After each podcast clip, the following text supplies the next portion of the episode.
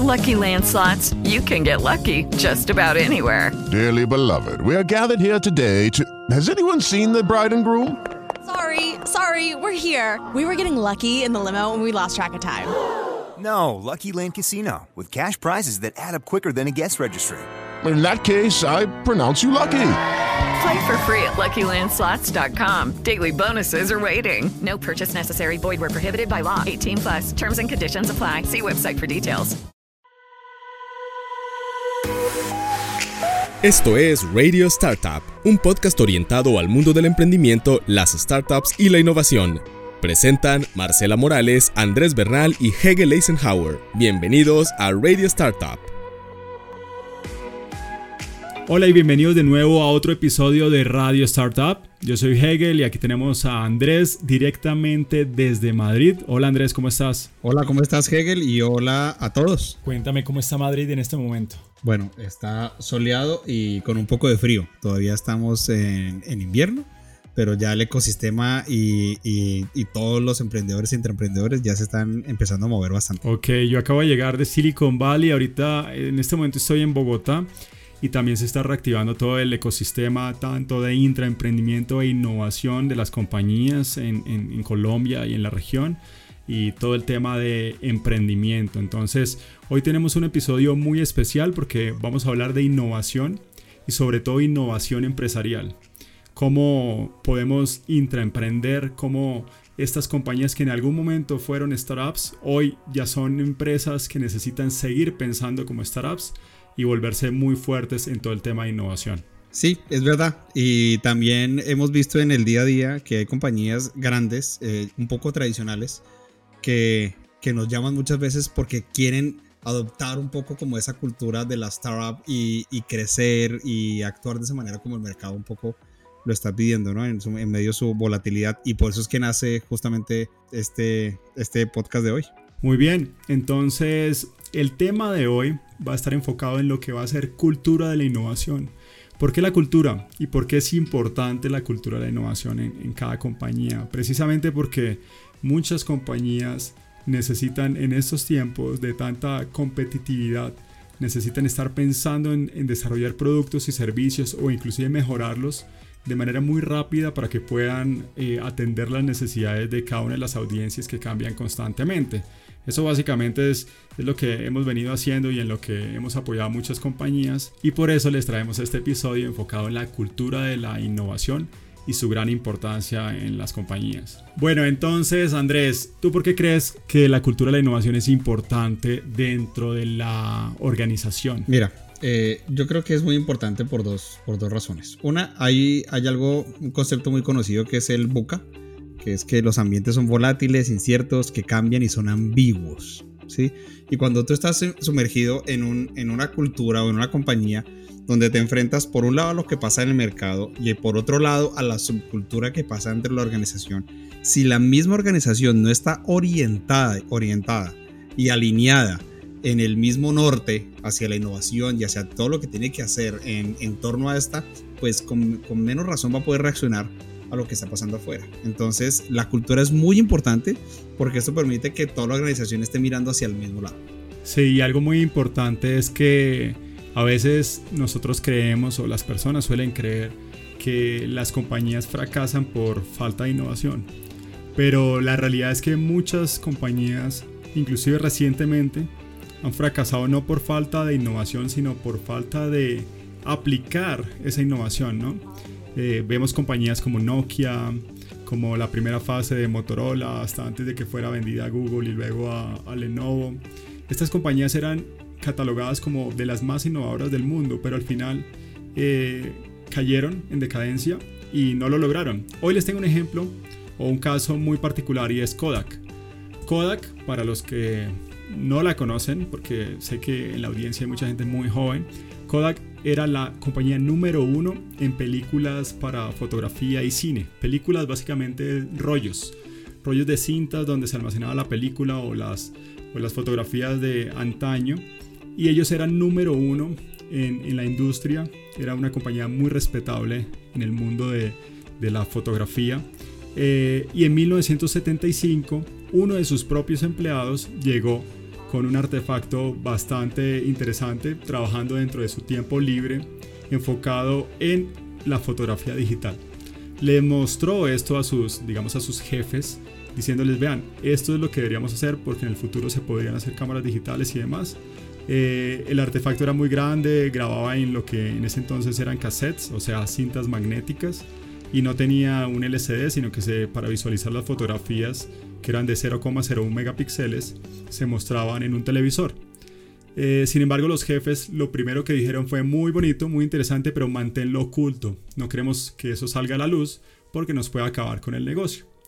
Y ese fue, digamos, la, peor decisión que pudo tomar Kodak al interior de su organización, porque luego en los 90 empezaron a salir las cámaras digitales por otros fabricantes y luego del 2000, cuando Kodak intentó crear cámaras digitales, ya era demasiado tarde y la compañía no pudo salir de esa, de esa ola de innovación que venía en el mercado y al final se declaró en bancarrota y hoy Kodak ya no es una compañía que esté en el mercado. Sí, y muchas veces uno escucha en el mercado que la gente a veces dice, no, pero es que es el tema del timing, que es que si lanzas muy antes, eh, pues no vas a, triunfar, pero si lanzas muy después, tampoco. Pero mírate que en una compañía tan grande como esta, como, como Kodak, cuando está en una posición de liderazgo, ese es el mejor momento en el que uno tiene que apoyar ese tipo de iniciativas porque eso es lo que va a permitir que te mantengas en el tiempo. Mira el caso de, de, de Alphabet con Google. Ellos tienen unos, unos productos muy poderosos y muy robustos, pero todo el tiempo están buscando nuevos productos y nuevos lanzamientos independientemente que canibalice o no el producto. Entonces aquí yo creo que ellos murieron por, por eh, suicidio y no por asesinato de la parte de la competencia. Y volviendo al caso de Kodak, hay que ver cómo entra la cultura de la innovación acá. ¿Y por qué hablamos de eso? ¿Cómo está relacionado? Precisamente porque en una compañía donde la cultura de la innovación esté bastante fuerte en el ADN, esté inmersa en, el ADN de cada uno de sus empleados, seguramente ese jefe, en vez de decirle que no a ese producto, le va a decir, sigamos trabajando, miremos a ver hasta dónde podemos llegar, porque seguramente eso era un prototipo, seguramente no era algo comercialmente viable, pero se podía seguir trabajando y seguir evolucionando. Eh, sin embargo, no se hizo. ¿Por qué? Porque también lo hemos visto en muchas compañías eh, en las cuales nosotros eh, asesoramos, y es que hay agendas, cada, algunas personas dentro de la organización tienen sus propias agendas. Y si pensamos que de pronto ese producto en un futuro iba a eliminar el cargo del jefe, que, ¿qué tal que el jefe fuera el, jefe de ventas de películas eh, de Latinoamérica de América o de la región este del mundo, no sé, posiblemente su puesto podría desaparecer. Y cuando las personas, algunos de los empleados piensan solo en sus objetivos y no en los de las compañías, pueden afectar de manera muy negativa a la compañía. ¿Cómo se elimina ese riesgo? Tratando de implementar una cultura de innovación bastante fuerte en la organización. Otro de los aprendizajes que yo veo que podemos obtener de este caso de Kodak es que muchas veces, muchas veces, y como lo decía Andrés anteriormente, le tienen miedo a los cambios porque creen que va a destruir su propio negocio. O lo que enseñan en algunas o en la mayoría de las escuelas de negocios es que no hagas ese tipo de productos porque va a canibalizar tu propio producto. Sin embargo, en este caso lo que pasó es que le dejaron el espacio para que otras compañías canibalizaran el negocio de Kodak y les fueran quitando mercado y eso fue lo que sucedió. y, y yo creo que eso pasa muchas veces al interior de la compañía, como tú dices, y es que la gente tiene miedo a innovar porque cree que su puesto lo van a perder, cuando es todo lo contrario. Porque es una muy buena oportunidad para, para moverse dentro de la organización o para, o para, o para innovar dentro del mismo, dentro del mismo, eh, dentro de la misma área. Entonces aquí la cultura de innovación adquiere una, un papel muy, muy importante porque eso permite que la gente tenga eh, el open mind y vea la innovación como algo bueno, ¿sí? Y que la vean de manera transversal, que vayan todos eh, mirando hacia el mismo horizonte y que vean los retos y los problemas que están afrontando como una oportunidad para crecer y no para todo lo contrario, para salir, que es lo que pasa un poco con lo que vemos hoy en día con la automatización o la inteligencia artificial. Lucky Land Casino asking people what's the weirdest place you've gotten lucky. Lucky? In line at the deli, I guess. Aha, in my dentist's office. More than once, actually. Do I have to say? Yes, you do. In the car before my kids' PTA meeting. Really? Yes. Excuse me, what's the weirdest place you've gotten lucky? I never win and tell. Well, there you have it. You can get lucky anywhere playing at LuckyLandSlots.com. Play for free right now. Are you feeling lucky? No purchase necessary. Void where prohibited by law. 18 plus. Terms and conditions apply. See website for details. De acuerdo. De hecho, voy a contarles eh, unas tácticas que nosotros hemos implementado en diferentes compañías que han sido muy poderosas a la hora de implementar la innovación y de lograr que la gente empiece a asimilar la cultura del cambio, de la innovación de forma muy, muy positiva.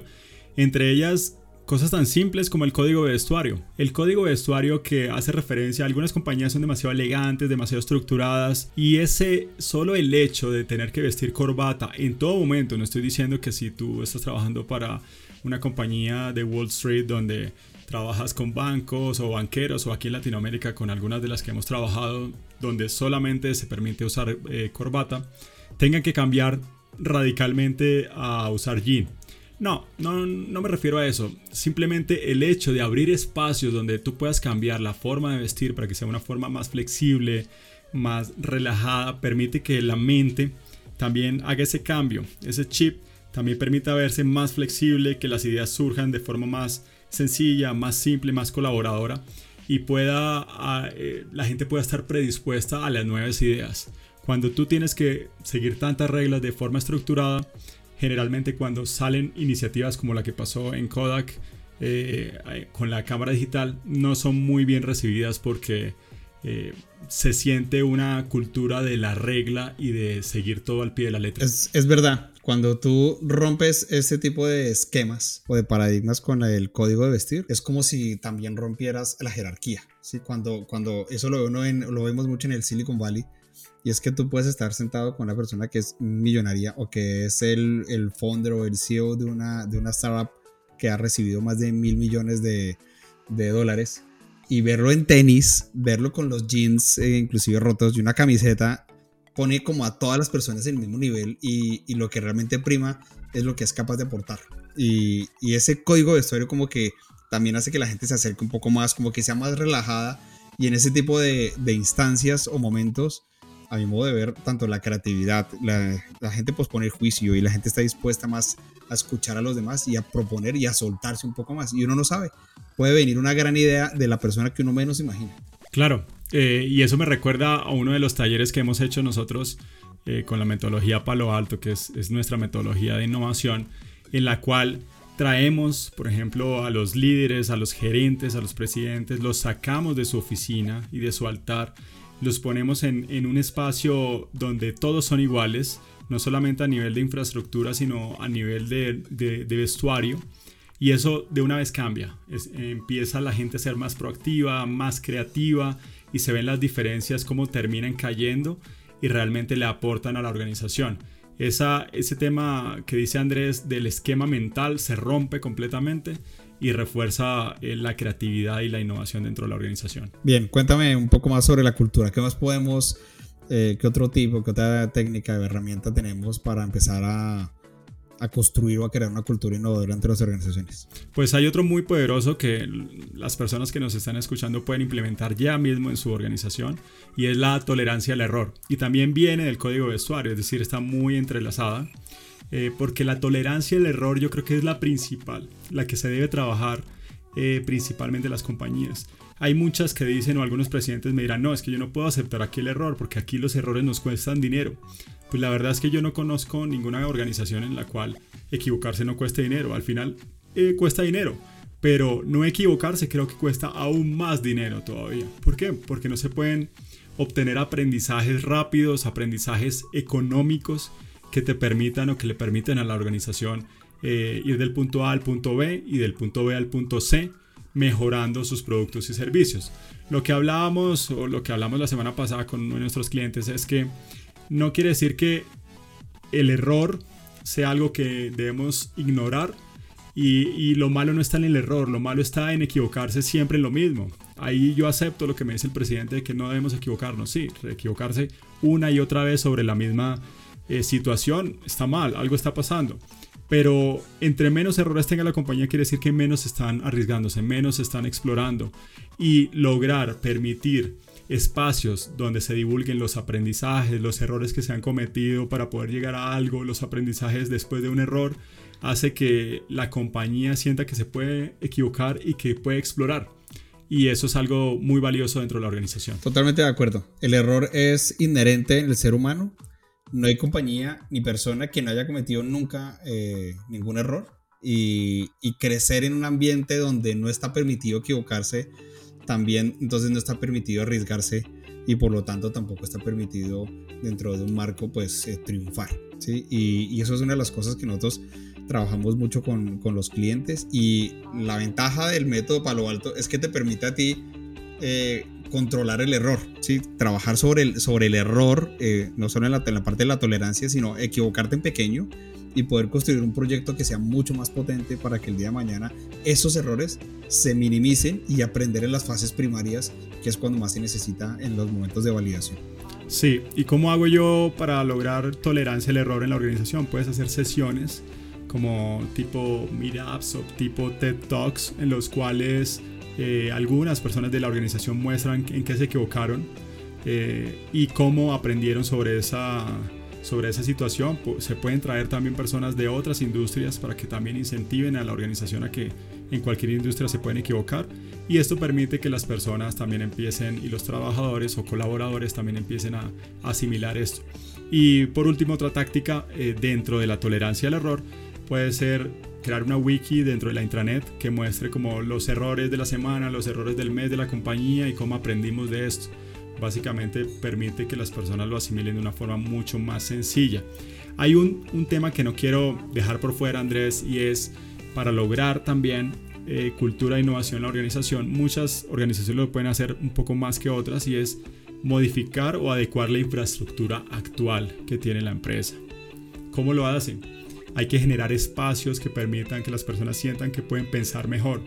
Hoy en día está es muy popular o muy conocido las, eh, la remodelación de oficinas, como por ejemplo Google, que lo ha hecho, digamos que fue la que lo masificó a nivel de medios, pero ya habían otras compañías que ya lo venían haciendo, como General Electric y demás, donde modifican la, infraestructura, quitan las paredes, ponen vinilos adhesivos sobre las paredes, eh, diseño sobre los muebles, para que la gente pueda pensar de forma más simple, se sienta más relajada y pueda generar ideas eh, en estos espacios. Es verdad, eh, estos espacios son claves porque eh, desde mi punto de vista, estar trabajando en, en, el mismo ambiente, bajo las cuatro paredes, cuando tú rompes la pared, literalmente la mente cambia y comienza a inspirarse y a conectarse de una manera diferente.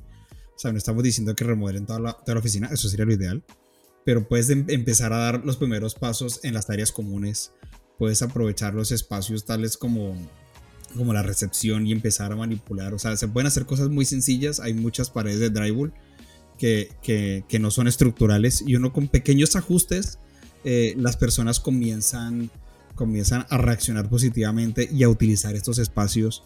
Y sabemos que pueden tener un costo y que tienen una planeación, pero con pequeños detalles, en cambios de mobiliario o algunas paredes que, que tal vez conecten con otras áreas y que son de fácil de fácil eh, de quitar y poner, eh, los cambios se ven inmediatamente. Se ven inmediatamente y obviamente hay que pues, promover un poco para el uso de estos espacios con algunas herramientas muy sencillas como posits o libros o sillones, pero, pero es verdad, el espacio físico es fundamental, es muy importante. Muy bien, yo creo que tenemos unos grandes tips para que las personas que nos están escuchando ya puedan empezar a construir algo, a construir bases de, de cultura e innovación dentro de sus organizaciones para que de ahí sí puedan incorporar otros elementos como la formación, las metodologías y demás y puedan generar mejores productos y servicios, ¿no, Andrés? Sí, eh, la cultura es, un tema de largo aliento. Eh, claramente estos tres primeros eh, ítems nos dan como una orientación. Hay muchas cosas más que hemos hecho con diferentes organizaciones, pero lo importante es como dar el primer paso, hacer un muy buen análisis de la cultura actual, leer todo ese lenguaje no verbal que está detrás de lo que está pasando pero la gente reacciona normalmente de manera muy positiva cuando se comienzan a hacer esos, esos ajustes y detrás de eso pues también hay, hay proyectos, ya hay otra serie de cosas que, que se tienen que hacer para, para evidenciar y tangibilizar la, la innovación en victorias tempranas y en temas de largo plazo. Muy bien, y eso fue todo por hoy, pero no sin antes invitarlos a que se suscriban a nuestros podcasts. De esta forma les llegará cada episodio en tiempo récord y al mismo tiempo nos regalen 5 estrellas en la calificación para que mucha más gente nos encuentre y se beneficie de este contenido. Hasta luego. Radio Startup llega a ustedes gracias a OneLabs.co, expertos en innovación, prototipado e intraemprendimiento empresarial. OneLabs apoya compañías en Latinoamérica y Europa en el diseño y ejecución de iniciativas de innovación utilizando el método Palo Alto. Para conocer más, ingresa a onelabs.co y descubre cómo llevar tu organización al siguiente nivel.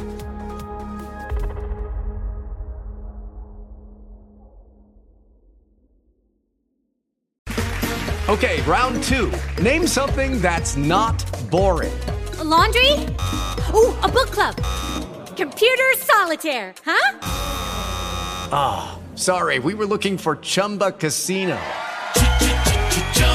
That's right. ChumbaCasino.com has over 100 casino style games. Join today and play for free for your chance to redeem some serious prizes. ChumbaCasino.com. No purchase necessary. Full prohibited by law. 18 plus terms and conditions apply. See website for details.